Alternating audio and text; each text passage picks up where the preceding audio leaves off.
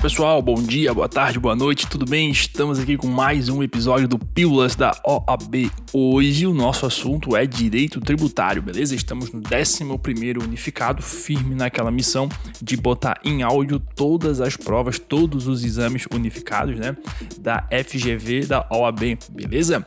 Ah, hoje como falei ali, a gente vai falar sobre direito tributário, tá?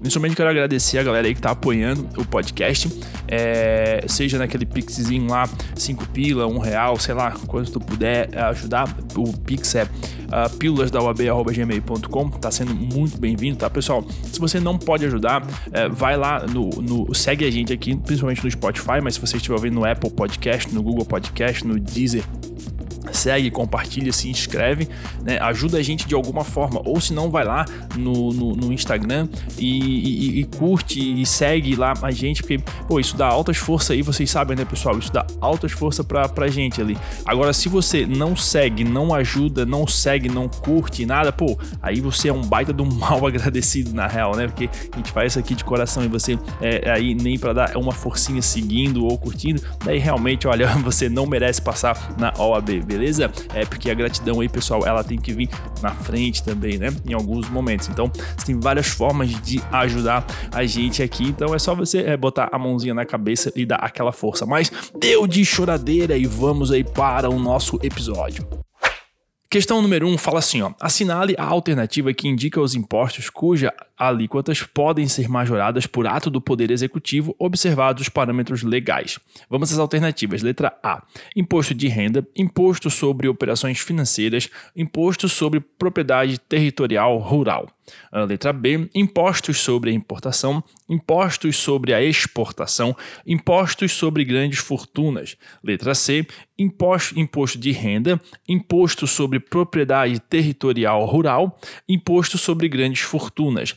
E a letra D, imposto sobre produtos industrializados, imposto sobre operações financeiras e imposto sobre importação, tá? Vou repetir a pergunta.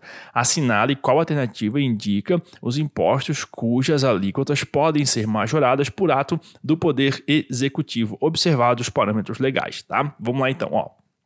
Aqui, nós vamos nos socorrer, nos valer do artigo 153, parágrafo 1 da Constituição.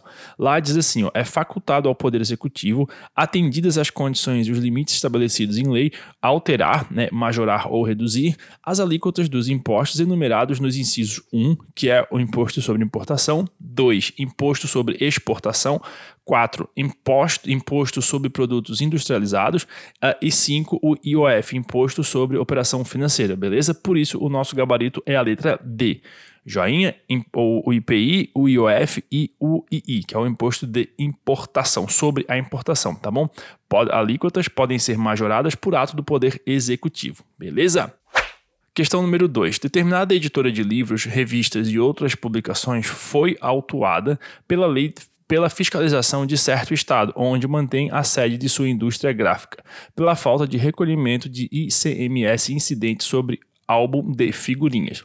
Nessa linha, à luz do entendimento do STF sobre a matéria em pauta, tal cobrança é: letra A, inconstitucional por força da aplicação da isenção tributária, letra B, inconstitucional por força da aplicação da imunidade tributária, letra C, constitucional por força da inaplicabilidade da imunidade tributária e letra D, inconstitucional por estar referido ao tributo adstrito à competência tributária da União. Uh, Pessoal, aqui é federal, tá? O esquema, olha só.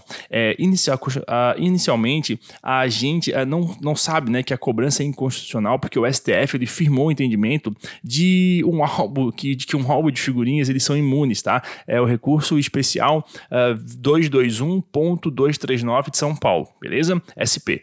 Mas olha só, artigo 150, tá? Da Constituição. Sem prejuízo de outras garantias asseguradas ao contribuinte, é vedado à União, aos Estados e ao Distrito Federal uh, e aos municípios. Aí o inciso 6, instituir impostos, impostos sobre a linha D, livros, jornais, periódicos e o papel destinado à sua impressão, tá? Uh, uh, se há uma previsão na Constituição para que não haja cobrança de um tributo, com certeza estamos falando de imunidade, tá bom? Não é isenção, é imunidade. Mesmo que no texto constitucional use o termo isento, tá bom? Como tá, acontece lá no artigo 195, parágrafo 7 da Constituição. Então a letra B aqui é a correta, tá? O lance ele é inconstitucional por força de aplicação da imunidade tributária. Fique esperto. Questão número 3 agora, fala assim, ó. A remuneração que os municípios pagam aos seus, devido, a seus devidos uh, servidores está sujeita à incidência do imposto sobre a renda retido na fonte, que é o IR fonte. Uh, assinale a alternativa que indica o ente público ao qual pertence o produto da arrecadação do IR, uh, nesse caso específico, tá? A os municípios a seus servidores, beleza? Letra A. Ao município que efetua o pagamento da remuneração. Letra B, a União. Letra C, ao Estado em que está situado o município que efetua o pagamento da remuneração. E letra B, metade à União e metade ao município que efetua o pagamento da remuneração. Pessoal, é o seguinte, olha só. A remuneração que os municípios pagam aos seus servidores está sujeita à incidência do imposto uh, sobre a renda retido na fonte. Joia? Uh, o ente público ao qual pertence o produto da arrecadação desse imposto de renda, no, nesse caso específico, é o município que efetua o pagamento. Joia? Para isso, nós vamos lá no artigo 158 da Constituição, que fala assim: ó, pertencem aos municípios 1. Um, o produto da arrecadação do imposto da União sobre a renda e proventos de qualquer natureza incidente na fonte uh, sobre rendimentos pagos a qualquer título por eles nas suas autarquias e pelas fundações que instituírem e mantiverem. Beleza? Gabarito aí, letra A. Joinha? Questão número 4 agora. Diz assim, ó. Ah, com relação ao imposto sobre a propriedade de veículos automotores, IPVA, assinale a afirmativa correta. Letra A. É instituído pela União e repartido com o Estado em que se tenha sido licenciado o veículo. Letra B. É instituído pelo Estado e repartido com o município em que tenha sido licenciado o veículo.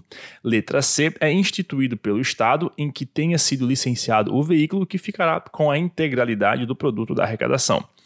E letra D é instituído pelo município em que tenha sido licenciado o veículo que ficará com a integralidade do produto da arrecadação. Tá?